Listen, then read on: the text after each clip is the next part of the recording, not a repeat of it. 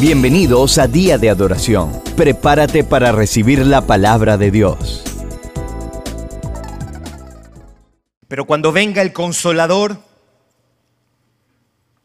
otras versiones lo traducen y también es, una palabra uh, que puede, versátil diría, que puede ser traducida también como consolador, pero también como ayudador, helper. Um, la ESV, la traducción en inglés, lo, lo traduce así. A quien yo os enviaré del Padre, esto es Jesús hablando, el Espíritu de verdad, el cual procede del Padre, Él dará testimonio acerca de mí. Y vosotros daréis testimonio también, porque habéis estado conmigo desde el principio.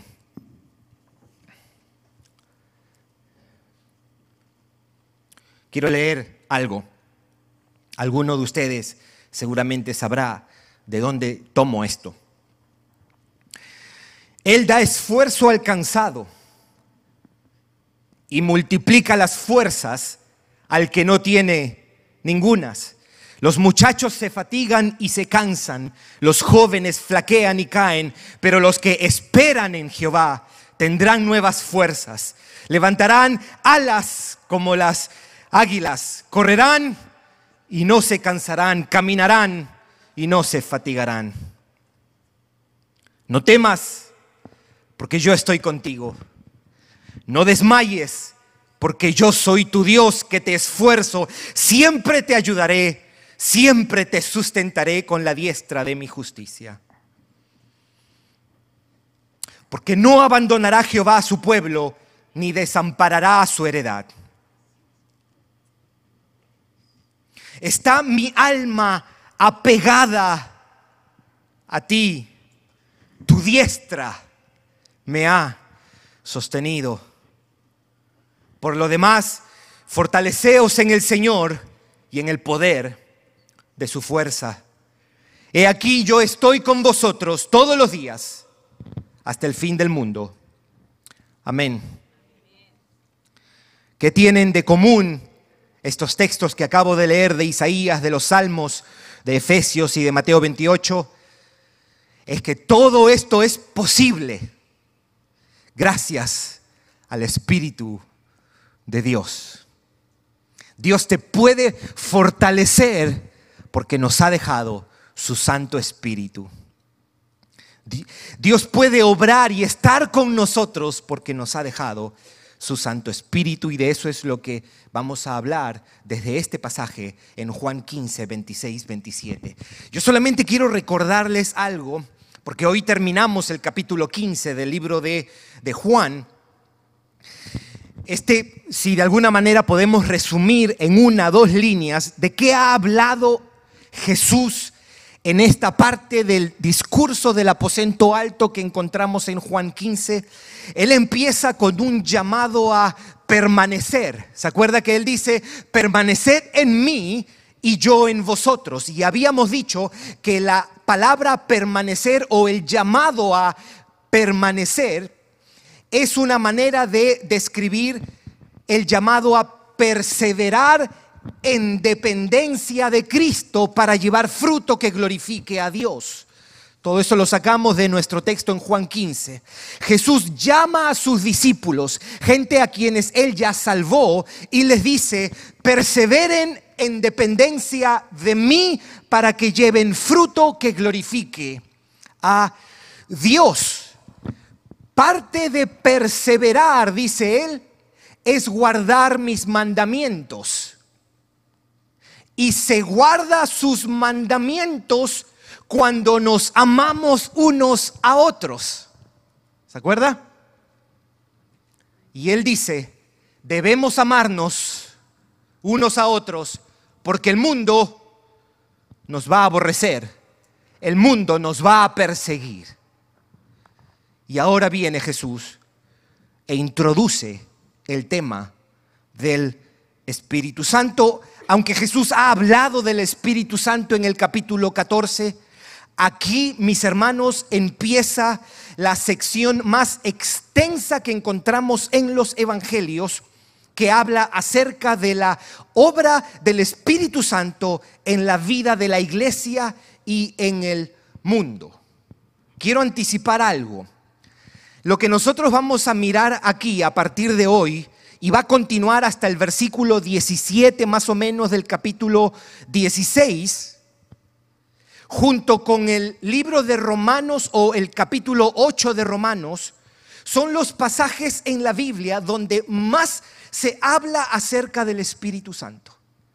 No estamos diciendo que son los únicos, pero son los dos pasajes, Juan 15 y 16 y Romanos 8, donde podemos construir con esos dos textos una buena teología acerca de la persona y la obra del Espíritu Santo. So, de eso vamos a estar hablando a partir de hoy en las próximas semanas. Si usted presta atención y tiene su Biblia abierta, note lo que Jesús repite una y otra vez. En el versículo 26 dice, cuando venga el consolador. Pero note lo que dice el versículo 8 del capítulo 16. es, de corrido. Jesús no está haciendo una división aquí. Y cuando Él venga, hablando del Espíritu Santo, convencerá al mundo de pecado, de justicia y de juicio. ¿No? Note esa repetición de cuando Él venga. Y baje un poquito más hasta el versículo 13 del mismo capítulo 16 Note lo que dice Jesús. Pero cuando venga el Espíritu de verdad, Él os guiará a toda la verdad. So, note lo que repite. Cuando Él venga, cuando el consolador venga, cuando venga el Espíritu de verdad. aquí nosotros tenemos una exposición de lo que es la obra y la persona del Espíritu Santo. la estructura de este sermón tiene dos partes. Primero vamos a ver qué nos dice Jesús acerca del Espíritu Santo. Y al final vamos a mirar cómo esto se relaciona con lo que ha venido hablando acerca del odio y la persecución de los hombres contra los cristianos. ¿Qué tiene que ver esto con lo que ha venido desarrollando en los últimos versículos acerca de la persecución de los hombres contra los cristianos o el rechazo de los hombres del mundo contra los cristianos. esas son las dos cosas que yo voy a compartir hoy día. ¿Qué dice Jesús acerca del Espíritu Santo y cómo se relaciona esto con nuestro contexto? Al final, unas breves palabras de aplicación que el Señor puede usar este tiempo. Amén. Jesús dice tres cosas acerca del Espíritu Santo, o podemos encerrar las cosas que Él dice en tres. Número uno, él dice quién envía al Espíritu Santo. Número dos, cómo es llamado el Espíritu Santo. Y número tres, una de las funciones que hace el Espíritu Santo. Son esas tres cosas. ¿Quién envía al Espíritu Santo? Después el cómo es llamado el Espíritu Santo. Y número tres, cuál es la función del Espíritu Santo. número uno, el Espíritu, de acuerdo a este pasaje, es enviado por el Hijo y procede del Padre.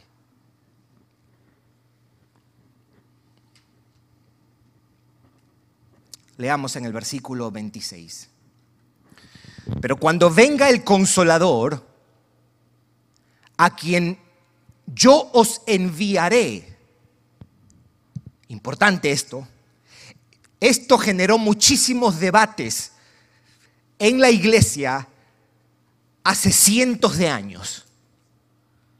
Porque la iglesia estaba dividida entre tratar de decidir quién envía al Espíritu Santo. El pasaje es claro en decir que es Jesús quien envía y lo envía del Padre, dice el, Espíritu de verdad, el cual procede del Padre, Él dará testimonio acerca de mí. Ya, si usted recordará, en Juan 14, 26, él dice que el Padre enviará al Espíritu Santo. En este pasaje Jesús dice, yo enviaré al Espíritu Santo. Y si alguien pudiera preguntar entonces, ¿quién lo envía? ¿El Padre o el Hijo? Respuesta, ambos, el Padre y el Hijo envían al Espíritu Santo. Y lo envían para traer la realidad de la verdad de Dios para traer la revelación, la salvación y la aplica Él mismo a los creyentes. El Espíritu Santo es la tercera persona de la Trinidad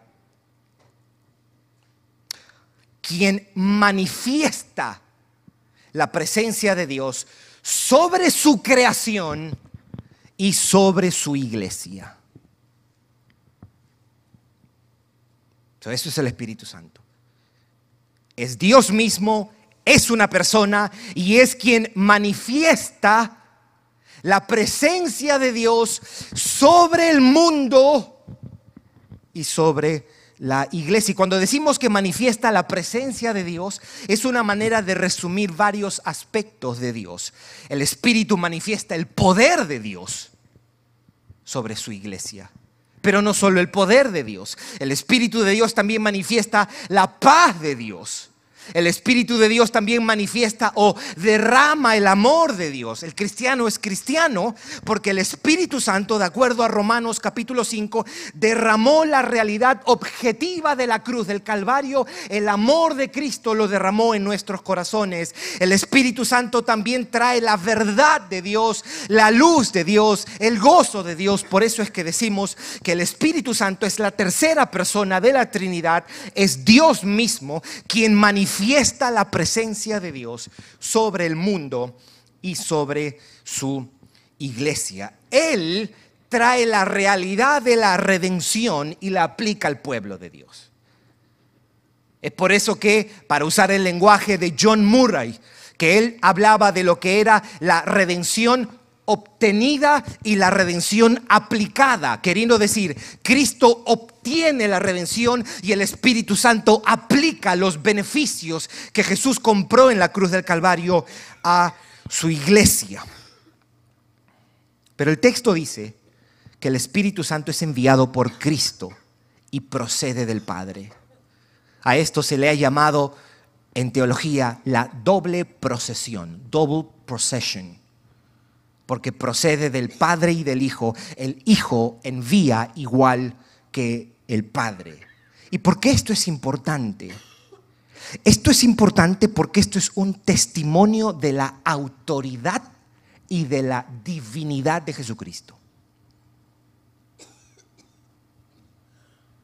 Así como el Padre tiene autoridad para enviar al Espíritu Santo, el Hijo también tiene la autoridad para hacerlo. So, esto aquí en este versículo Jesús está dando muestras de su deidad, de su divinidad. Cristo, el Hijo de Dios, es tan Dios como el Padre. Entonces lo primero, el Espíritu es enviado por el Hijo y procede del Padre. Lo segundo que el texto nos dice, que Jesús dice acerca del Espíritu Santo, es que le da un nombre que ya lo ha dicho en el capítulo 14. Llama al Espíritu Santo el Espíritu de verdad. Notemos en el versículo 26. Pero cuando venga el consolador a quien yo os enviaré del Padre, el Espíritu de verdad. Yo he orado y le pedía, Espíritu de Dios, aquellos que en medio de día de adoración no conocen la verdad, te pido que hagas eso, yo le pedía. Muestra la verdad en medio de nosotros.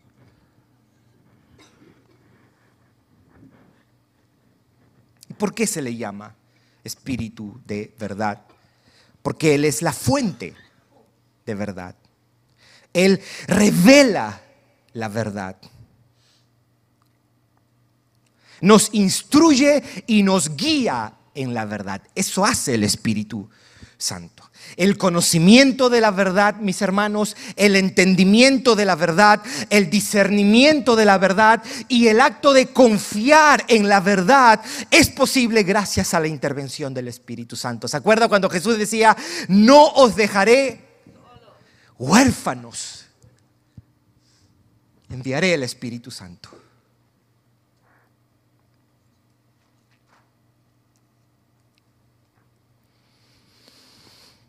La realidad espiritual, las verdades celestiales, bíblicas, eternas, hoy 2021 pueden ser entendidas y conocidas por todos los hombres gracias a la agencia del Espíritu Santo, a la obra del Espíritu Santo, a la acción del Espíritu Santo, a la intervención del Espíritu Santo. Si usted es creyente, usted es creyente porque usted nació de nuevo por el Espíritu de Dios. Y es una obra misteriosa.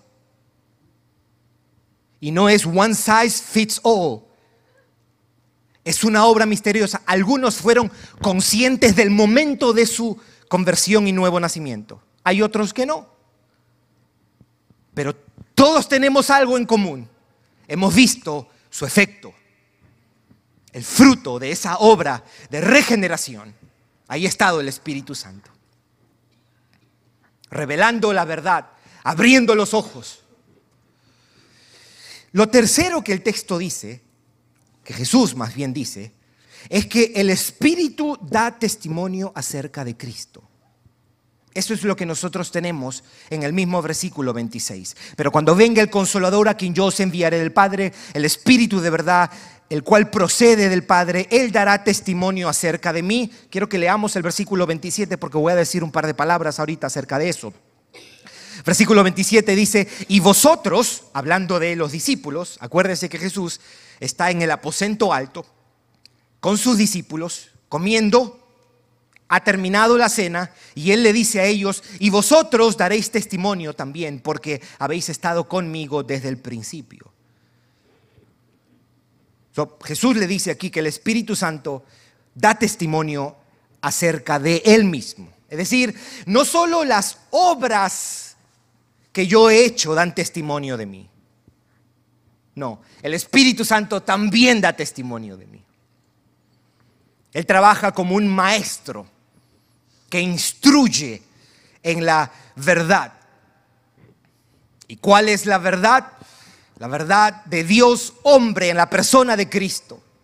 Esa es la verdad. Jesús dijo, yo soy el camino, yo soy la verdad. O Jesús nos dice, Él es la verdad y el Espíritu Santo es quien convence y da testimonio de eso a los hombres. El Espíritu es quien nos enseña y nos convence de nuestra condición y de la necesidad de un Salvador. Primero. Y después nos muestra a Cristo y nos dice, este es el Salvador que tú necesitas. De eso estoy claro el día que el Señor me salvó. Fui abrumado con la convicción de mi maldad y mi pecaminosidad. Y no fue una crisis psicológica. No fue una crisis psicológica porque a partir de ese momento mi vida dio otro rumbo. Fui abrumado por mi maldad y no hice más que llorar porque me vi sucio delante de Dios, ahí estaba el Espíritu de Dios, pero en ese momento me convenció que había esperanza y que ese Salvador que necesitaba estaba delante de mí a quien abracé por la fe, fe que de paso el Espíritu de Dios infundió en mí. Mis hermanos, nosotros no ponemos absolutamente nada en la salvación. Es el Espíritu de Dios que hace la diferencia, el que hace todo. Él viene sobre pecadores como nosotros, abre los ojos del entendimiento para que comprendamos y veamos a Cristo. Cristo es redentor, Cristo es pastor, Cristo es Señor, Rey, sacerdote, y el Espíritu es quien nos ayuda a ver a Cristo en todas esas funciones y nos hace entender su importancia para nosotros. O para decirlo de otra manera, el Espíritu Santo nos persuade para que lo veamos precioso y hace que Cristo sea más deseable para nosotros. Eso lo hizo un día, conmigo el año 99, contigo el día que lo haya hecho, pero lo sigue haciendo el Espíritu Santo. El Espíritu Santo nos sigue mostrando que no hay nadie mejor que Jesucristo. Y que la palabra de Dios es verdad. Y que el Dios de los cielos es la verdad absoluta que, precede y trasciende a toda cualquier otra realidad que nuestros ojos puedan ver. Eso es lo que nos dice Jesús. Jesús nos dice que el Espíritu es enviado por Él y que procede del Padre. Jesús nos dice que el Espíritu Santo es llamado el Espíritu de verdad porque Él es la fuente de la verdad, Él es quien revela la verdad, Él es quien te da entendimiento y discernimiento de la verdad y nos ayuda a confiar en la verdad. Espero que usted vaya entendiendo las implicaciones de eso ahora, pero vamos a ir a eso. Y dice Cristo, el Espíritu Santo es quien da testimonio acerca de mí, acerca de Cristo. Eso es lo que nosotros tenemos en este pasaje. En los versículos 15 y en adelante del siguiente capítulo, Jesús va a decir algo muy parecido, pero va a ir como dos pasos más allá cuando nos habla acerca de qué hace el Espíritu Santo con nosotros. Porque a veces, y, está bien esto, porque lo vamos a ver, usted escucha a veces a los cristianos decir, si el Espíritu Santo es quien me da convicción de pecado. ¿Hace eso el Espíritu Santo? Claro que hace eso. La cuestión es que a veces nos quedamos ahí. El Espíritu Santo no solo me da convicción de pecado, sino que también me muestra que Cristo es mejor que el pecado. Y que en Cristo está mi esperanza para mi pecado. Porque abre mis ojos y me ayuda a ver a mi Señor y Salvador. Quiero hacer tres observaciones de este pasaje. Quiero hacer tres observaciones de este pasaje. Jesús dijo, y esto está en el capítulo 10, versículo 25 de Juan, que sus obras, entiéndase, la multiplicación de los panes y los peces, la sanidad de los enfermos, la resurrección de Lázaro, sus obras, milagros, testifican de la veracidad de su persona.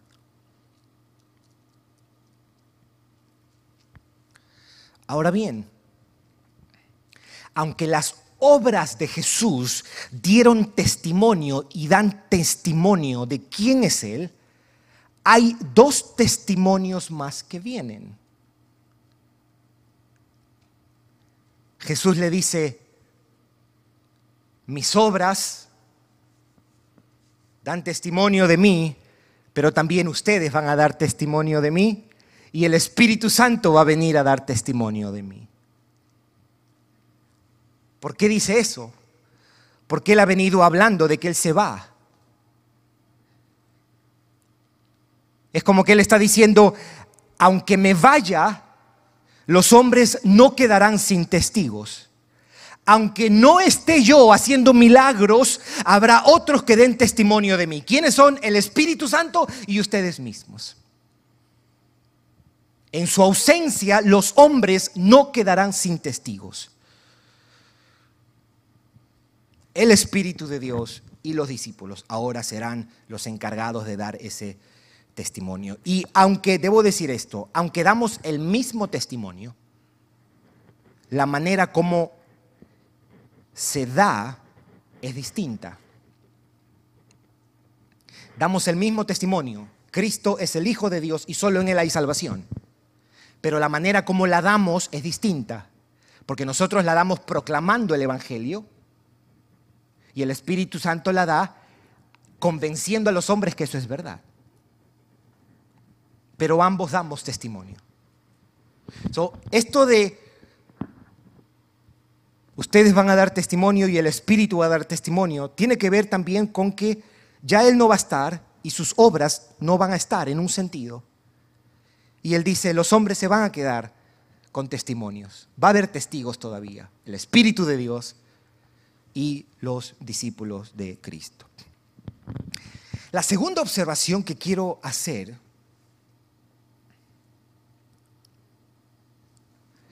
es que la inclusión de la persona del Espíritu Santo en un discurso acerca del odio, porque eso es lo que hemos venido hablando, ¿verdad?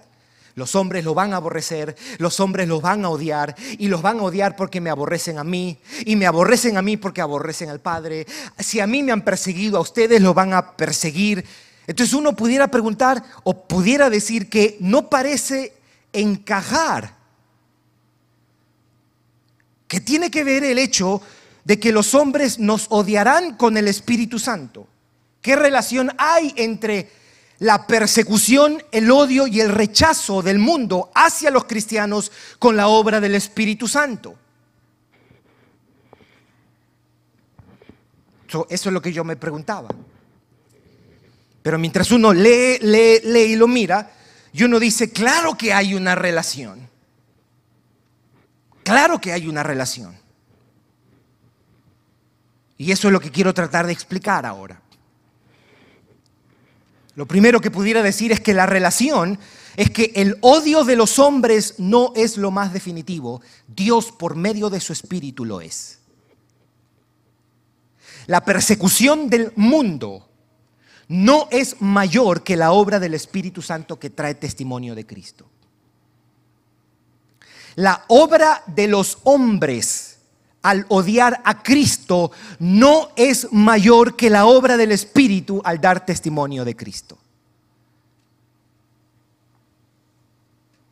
la relación entre el odio del mundo y la obra del Espíritu es la siguiente. El Espíritu es quien puede cambiar ese odio y esa resistencia.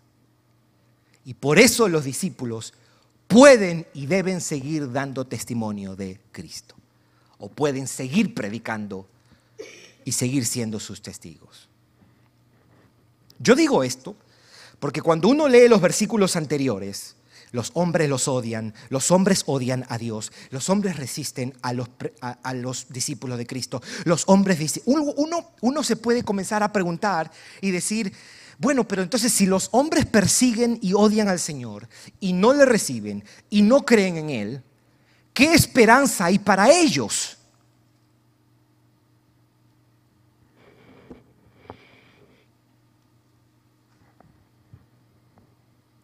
¿Y qué sentido tiene que nosotros testifiquemos de Cristo? ¿Entiende la, situación, mis hermanos? ¿Qué esperanza hay para nuestra evangelización o qué sentido tiene que los evangelicemos si no escuchan y odian?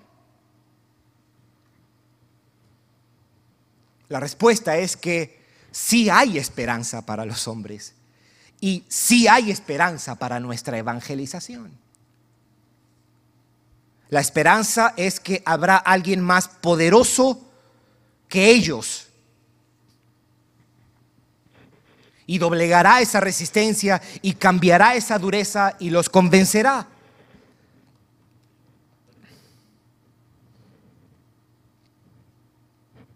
Si usted tiene en su familia, en su vecindario o lugar de trabajo o escuela alguien que usted dice, no, este hombre eh, es el primo del diablo, no le voy a predicar porque este no se va a convertir nunca. Sígale predicando, no minimice el poder del Espíritu Santo, porque imagínese, el Espíritu Santo convirtió a uno tan duro como usted.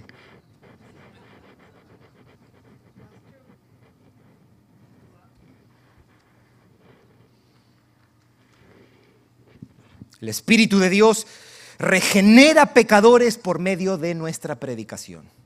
Es la esperanza.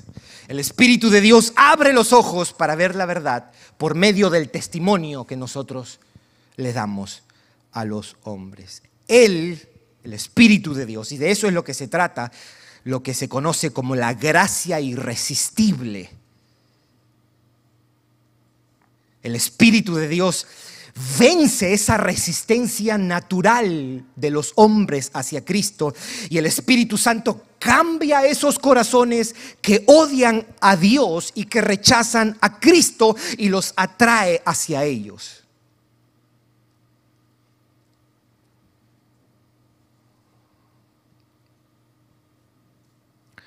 Es peligroso escuchar el Evangelio para un inconverso, sobre todo aquel que ha minimizado el Evangelio y se ha burlado del cristianismo. Esto a mí me da esperanza, porque yo puedo y debo seguir orando por la gente en la familia que no conoce al Señor. ¿Verdad? Aun cuando nosotros veamos a ese hijo, esa hija, ese papá, esa mamá, ese familiar tan lejos apartados, cuando cae lo que yo he llamado en ese poema hace unas semanas, la luz de Damasco. Mire, dentro de todos los cristianos, seguramente que Pablo se convierta, no. No fue esa la, inquietud de los discípulos.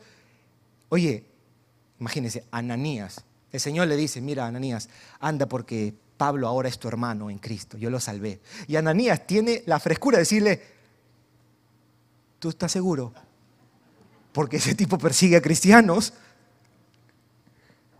Ahí está el Espíritu Santo cambiando un corazón. Wow, mis hermanos, sigamos orando y sigamos predicando. Hay esperanza porque está el Espíritu de Dios moviéndose. Y podemos orar que un día ese ser querido va a venir a los pies del Señor porque el Espíritu Santo es más duro que él o que ella.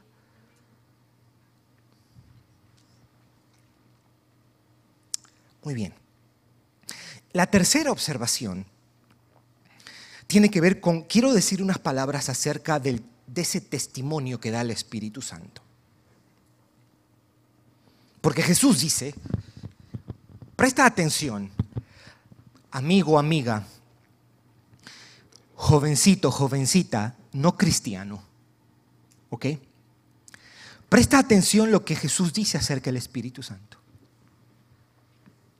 Sobre todo si te han hablado, has escuchado y tú, y tú como que, nada, no, no, tú, tú, no, tú no ves, no sientes nada. Escucha lo que Jesús dice acerca del Espíritu Santo. Él dará testimonio acerca de mí. El Dios de los cielos, en la persona de su espíritu, da testimonio acerca de Cristo. No debemos ver esto como que el espíritu da un testimonio mental únicamente, o un testimonio teórico acerca de Cristo.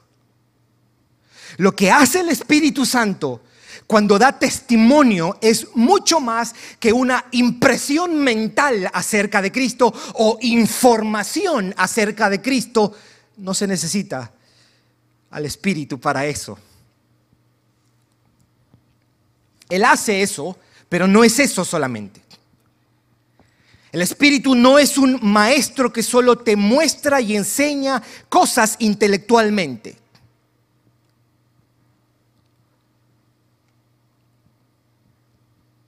Lo voy a poner como ejemplo de tres cosas.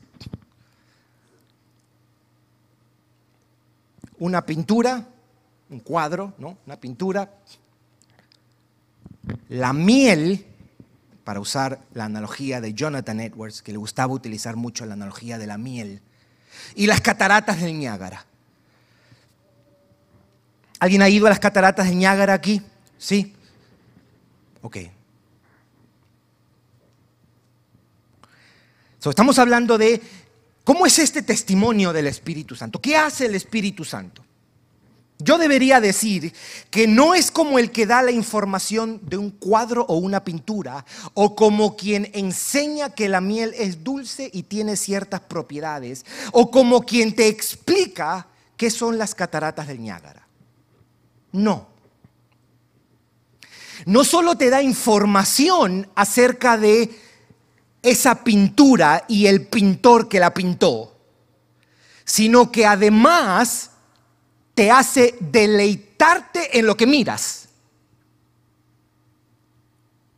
Te hace desear la pintura. Y despierta interés en ti por querer conocer al pintor. Esa es la diferencia. No es como ayudarte a entender que la miel es dulce, sino que te hace desear la miel y te da la habilidad para saborearla y disfrutarla. Eso es lo que hace el Espíritu. O no es como que te da una explicación acerca de las cataratas del Niágara, sino que te pone delante de ella y te hace sentir su fuerza.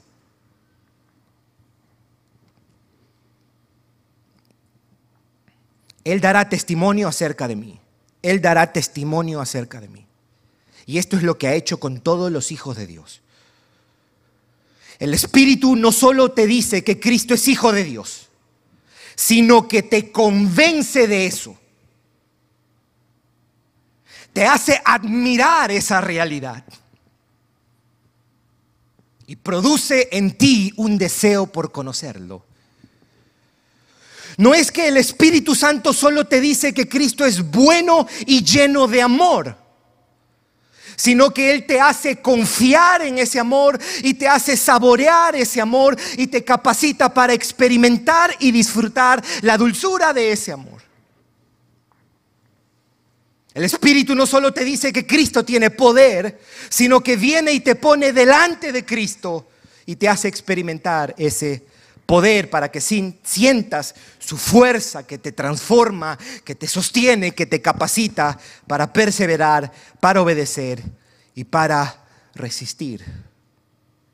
Por eso digo, estamos mirando, Él dará testimonio acerca de mí. No es como un maestro que te enseña que la miel es dulce ni las cataratas del Niágara son fuertes, sino que te hace sentir la dulzura de uno y la fuerza del otro te persuade y te convence y no hay manera de que tú niegues esa realidad. Eso es lo que hace el Espíritu Santo. Cuando tú veas indiferencia a la predicación de la palabra, tú puedes explicar eso. Ahí todavía no está la obra del Espíritu.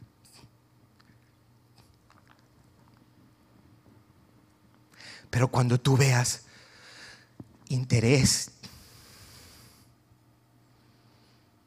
cuando tú veas gusto, cuando tú veas inquietud, ahí están las señales del Espíritu de Dios trabajando.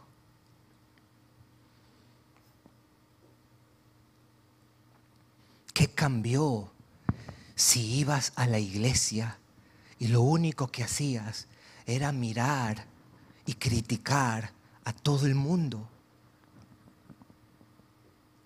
Mira a esa mujer, mira eso, mira lo otro. Y de un momento a otro te ves en la iglesia levantando las manos, interesado en lo que el hombre está predicando y convencido de que algo no anda bien contigo. Es la obra del Espíritu Santo. ¿Usted se acuerda, mi hermano y mi hermana, el día que el Señor lo salvó a usted? Y cómo de un momento a otro usted decía, oye, pero yo decía que era aburrido. Sí, porque el muerto no disfruta nada.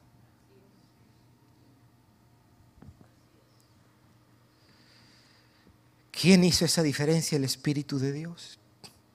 El Espíritu de Dios. Él dará testimonio acerca de mí. Quiero dar dos palabras de aplicación para terminar con esto.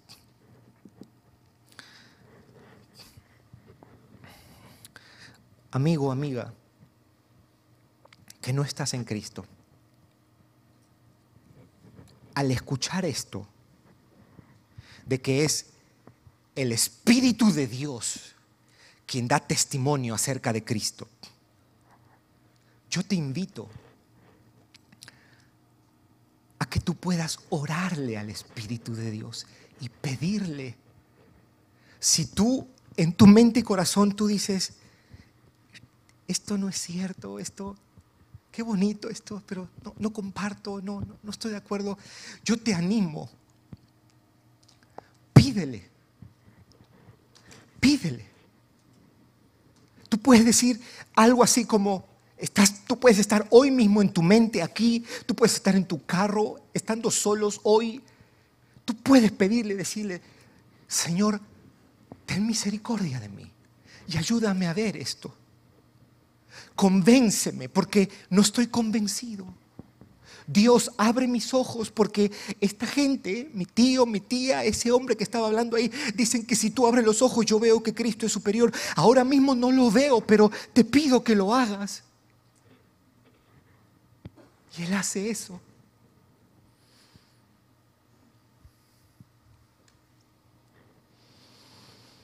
Él te puede ayudar, el único que te puede ayudar a comprender la veracidad de las palabras de Jesús Pídele que te convenza del valor de su muerte, del valor de su resurrección. Pídele que te persuada de la suficiencia de su persona y de su misericordia. No hablamos y usamos conceptos como dulce y bello de una manera abstracta. Lo hablamos porque esa es la realidad de la persona del Espíritu de Dios que trae la realidad de Cristo y nos hace experimentar que Él es la persona más dulce que hemos conocido y el ser más hermoso que nosotros tenemos. No es para adornar nuestros discursos. Cristo es dulce, ¿verdad mis hermanos? Cristo es bello y hermoso. Pudieras pedirle, si estás aquí, nada es por casualidad, amigo, amiga. Atrévete y pídele. Ayúdame a ver eso. Ayúdame a ver eso.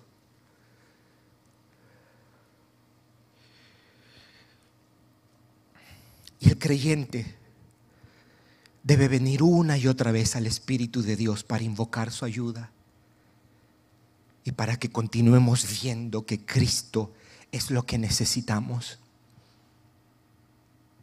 Que nos muestre a Cristo como redentor, no de ese día que nos salvó, sino redentor hoy.